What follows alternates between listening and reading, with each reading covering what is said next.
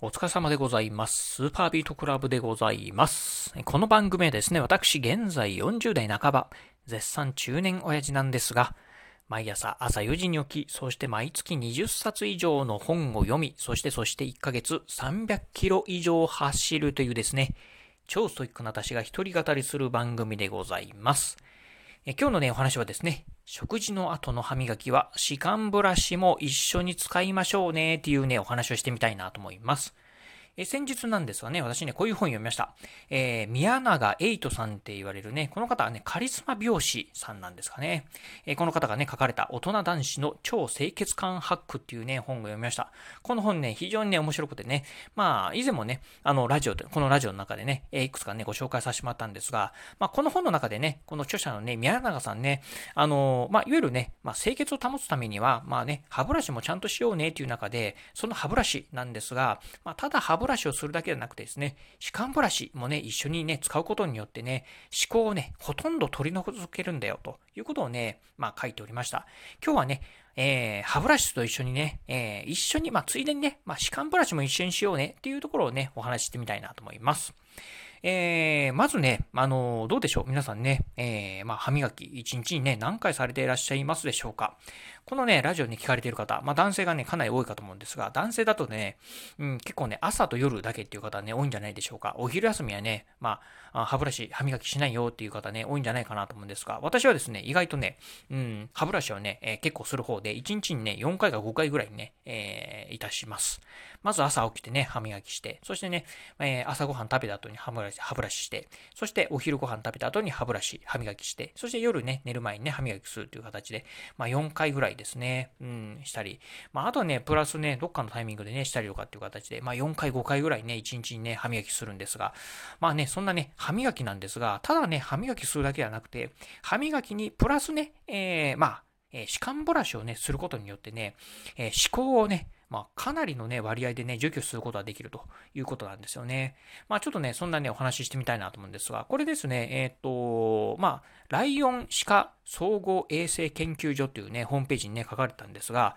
食事の後の歯磨きの思考の除去率というところをね、書かれておりました。まあ、食事の後にですね、歯ブラシした時にですね、どれぐらい思考がね、除去できるかというところをね、書いていたんですね。でね、そのデータでいくとですね、実はね、歯ブラシだけした場合ですね、えー、なんとですね、58%しかね、えー、思考がね、除去できてないそうでございます。まあ、せっかくね、歯ブラシ、えー、ご飯食べた後にね、歯を磨い磨いたにもかかわらずですね、半分ぐらいはね、思考が残ってるそうなんですよね。うん。ということで、実はね、まあ、あの歯磨きだけだとですね、結構ね、あのー、まあ、歯の奥のね、えー、とか、歯の、歯と歯の間とかにね、溜まった思考っていうのはね、ちゃんとね、取れてないそうなんですよね。うん。でね、じゃあね、えー、歯ブラシだけではなくてですね、えー、まあ、えー、デンタルフロス。あの、糸ようじみたいなものですね。あれをね、一緒にするとどうなるかというとですね、歯ブラシプラスデンタルフロスをね、一緒にすると、実はね、えー、思考の除去率とかね、ぐっと上がってですね、86%まで上がるそうでございます。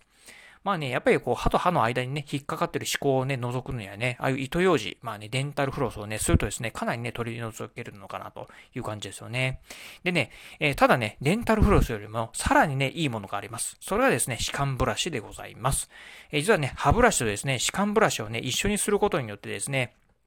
えー、思考の除去率、95%まで上がるそうでございます。つまりね、ほとんどね、えー、歯のね、歯垢というのはね、除去できてしまう。歯ブラシと歯間ブラシを合わせてすることによって、ほとんどね、えー、歯垢がね、残らなくなってくるそうなんですよね。うん。でね、このね、やはりね、えー、歯にね、歯垢が溜まってるとですね、え虫歯の原因になったり、あとですね、え歯周病のね、原因にもなるそうです。またね、やはりね、こう、まあ、歯垢がずっと溜まってるとですね、まあ、口臭の原因、まあ、臭いね、口、えーえー、口が臭いなっていうね、えー、口臭、口臭のね、原因にもね、なるみたいなんでね、ぜひね、この辺のね、思考っていうのはね、特にね、取り除くっていうのをね、意識しながら、えー、歯ブラシと合わせてですね、歯間ブラシっていうのをね、一緒にするのっていうのはね、おすすめでございます。ということでね、まあ、特にね、まあ、あの、女性は結構ね、あの、歯をね、えー、綺麗にね、磨く方多いかと思うんですが、特に男性なんかはね、まあ、お昼ご飯食べたとね、そのまんま、まあ、歯ブラシもしないという方ね、多かったりするかと思います。まあ、結構ね、男性ね、口はね、臭い方ね、多かったりしますしね。うん。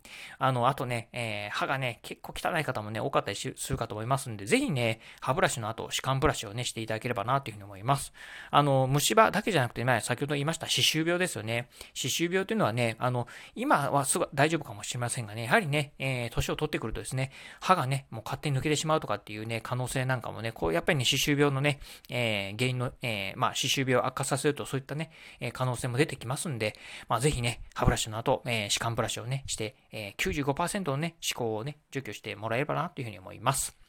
はい。ということで今日はですね、食事の後の歯磨きは歯間ブラシも一緒にしましょうねというお話をしてみました。えー、今日のお話面白かったな、参考になったなと思いましたですね。ぜひラジオトークでね、お聞きの方、ハートマークやニコちゃんマーク、そしてね、ネギマークなんかありますよね。あの辺をね、ポチポチポチと押していただければなというふうに思います。またですね、えー、この番組なんですが、ラジオトーク以外にもですね、Apple Podcast や Google Podcast、そしてね、Amazon Podcast や Spotify、まあこういったね、えー、各種のね、ポッドキャストサービスなんかでもね、配信しております。